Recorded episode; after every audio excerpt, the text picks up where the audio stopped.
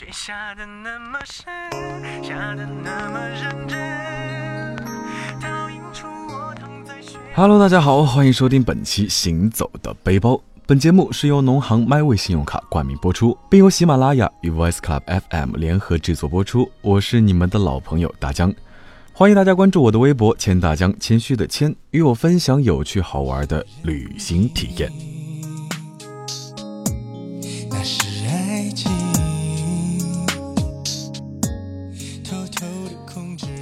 这刚过完腊八，马上眼看着就要过年啦。而随着最近气温越来越低呢，国内很多南方地区也悄悄地下起了雪。许多盼雪多年的南方小伙伴们看到窗外飘着的雪，也开始按耐不住自己蠢蠢欲动的心啦。那上两期节目呢，大江带着你们一起去北海道泡汤看雪吃海鲜，走了走勤奋笑笑走过的路。那今天呢，大江就是想要给那些想在国内短途旅行，但又想体会滑雪乐趣的小伙伴们说一说，国内有哪些适合的滑雪胜地。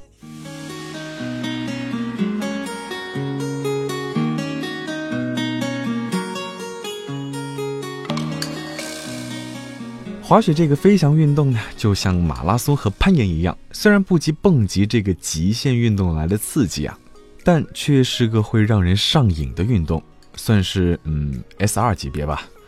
大江的身边呢，就不乏有滑雪的狂热爱好者，逃离快节奏和雾霾，没有身边琐事，没有工作邮件，只有纯粹的雪和风从耳边呼啸而过的激情。那说到滑雪呢，大江首先想到的地方就是哈尔滨亚布力滑雪场了。在我的认知里呢，哈尔滨从来都是和冰天雪地这四个字牢牢挂钩的。北方住得近的小伙伴们可以驾车前往，那南方的小伙伴们就不要驾车长途跋涉啦，可以选择比如说高铁或者飞机前往。那咱们先来说说衣食住行中最重要的住宿。大江建议住宿可以选择住在哈尔滨市内，这样吃喝玩乐起来都比较方便。如果想滑雪了呢，哈尔滨到亚布力是有火车直达的，票价是三十七块五大洋。那大江在这建议可以直接购买往返票，但是需要注意一下的是，乘车是在哈尔滨东站，最终的终点站是在亚布力南下车，可千万不要走错了。一下车就是景区，只有四公里左右，非常的方便。那如果买不到火车票呢，也可以乘坐大巴。龙运公司的旅游巴士哈尔滨到亚布力的车票是七十大洋左右。在道里区九站街的售票处发车，最早是六点开始。那到了亚布力，你会发现这里有非常多的滑雪场供你选择。如果你没有滑过雪或者是一个初学者，那么你可以选择像好汉岭这种带有魔毯的初级滑雪场，费用大概在一百五十大洋两小时。票价里面呢是包含学具的费用的，非常合算。里面大多数呢都是小山坡，没有经验也不用担心摔得太惨。当然，大江在这里还是要提醒大家，滑雪虽然是一项好玩刺激的运动，但是在滑雪之前一定要做好充分的热身运动。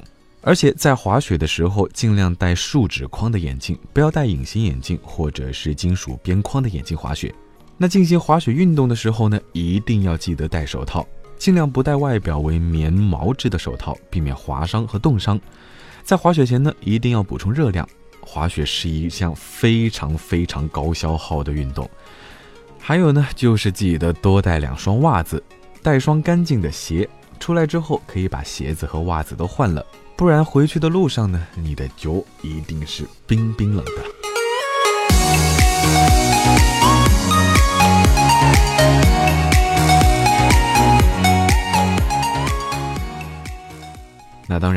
如果你已经是一个拥有丰富的滑雪经验的老司机呢，那在这里大江推荐你选择新体委滑雪场，适合各种等级的滑雪者，有初级道也有中高级道，价格也算是便宜，教练费也不贵，与周边的不带缆车的小雪场比，价格差不多，但设施就要好很多了。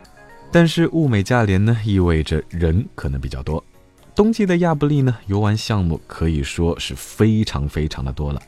卡丁车、滑道、索道、马拉爬犁，大江个人建议小伙伴呢可以做做马拉爬犁之类的，价格大概在两百大元左右，非常有当地的气氛。大约一个多小时可以看到非常多的美景、土匪窝之类的。滑完雪玩得尽兴之后呢，那既然已经来到了这儿，不妨再去雪乡看一看。《爸爸去哪儿》第一季最后一站的拍摄地就是雪乡。如果打算在亚布力之后去雪乡，那就不需要选择回哈尔滨了，可以直接在当地拼车去雪乡，或者是在亚布力住一晚。亚布力住宿大概三星酒店只要一百五十大洋左右，也有非常便宜的火炕，五十块钱左右。可以说是非常非常适合穷游的小伙伴了。那说到冰天雪地的地方呢，除了哈尔滨，当然还不得不说我们的大东北的长白山。说到长白山，你能想到的可能就是最著名的景点天池，或者是张起灵长白山的十年之约。比起夏秋两季去长白山的人数来说，长白山的冬季呢，真的可以说是一个相对冷清的季节了。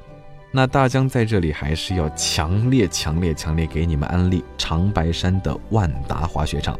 与哈尔滨的亚布力滑雪场不同的是，这里是个大型的度假小镇，一眼望过去是满满的瑞士风。这里吃住、交通、娱乐、购物都非常的方便。那听到这儿呢，小伙伴们可能会担心这里的价格，嗯，自己的荷包可能望尘莫及。那大江要说的是，你们大可放心。这里有适合各个阶层的住宿，入住这些酒店呢，有的还是包含免费滑雪的。大江之所以推荐长白山，自然不单单是因为这里的吃喝玩乐够方便，这里共有滑雪道四十三条，甚至还有满足冬奥会比赛要求的九条高级雪道，而且雪质好，滑雪很畅通。滑雪狂热爱好者呢，来到这就可以大胆放心的开始你们的表演。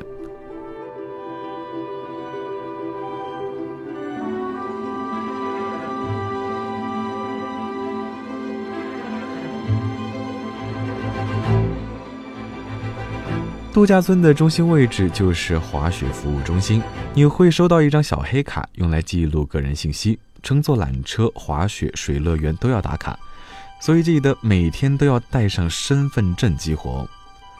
除了中心的一个东滑雪服务中心，这里还有另外一个东滑雪服务中心呢，位于度假区小镇内，像假日度假酒店喜来登酒店或者是威斯汀酒店，就可以到就近的东滑雪服务中心。那如果是住的比较远的酒店，可以乘坐摆渡巴士，也非常的方便。魔毯就是在东滑雪服务中心，那西滑雪服务中心也叫果松服务中心，是在山的后面。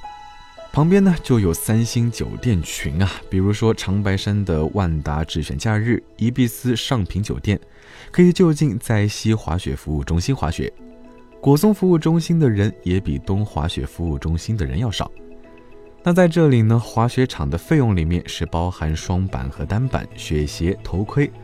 可能在别的雪场，头盔不是必需品，但是在这里是必须必须要戴好的，就像是你去泳池不戴泳帽不让你下水一样。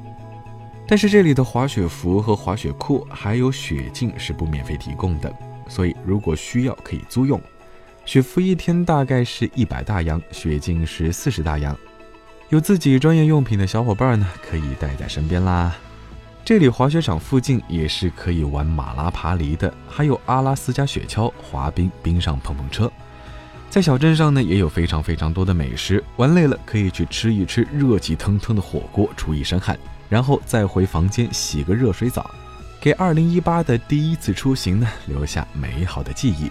那一直以来呢，因为受到地域限制，我国天然的滑雪场地基本上集中在北方，南方的小伙伴们真的是年年盼着下雪，年年看不到雪的影子。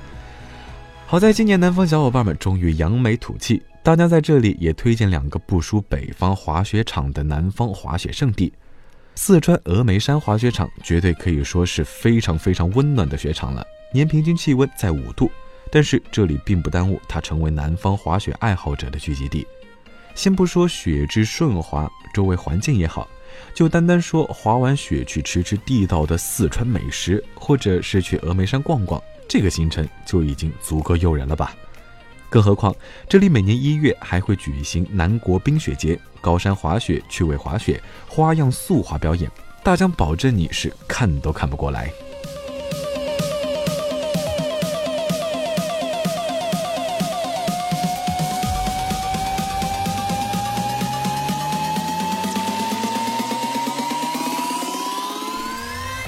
如果你觉得峨眉山滑雪场的雪不够厚呢，那不如去彩云之南的云南玉龙雪山滑雪场玩玩。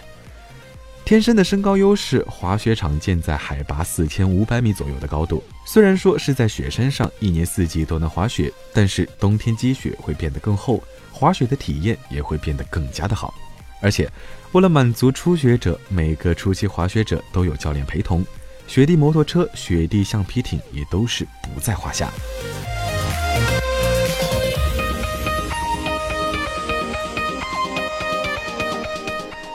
那说了这么多，本期行走的背包也迎来尾声了。大江在这里想说呢，你的蛙都已经出门一个人去旅行，自己走走停停了，你还在办公桌前看着雪等蛙回家吗？还是赶紧收拾行李，跟大江一起去拍属于自己的明信片吧。节目最后呢，还是要再次感谢农行 My 位信用卡对行走的背包的大力支持。我是大江，欢迎关注我的微博“钱大江”，谦虚的谦，与我分享有趣好玩的旅行体验。我们下期再见。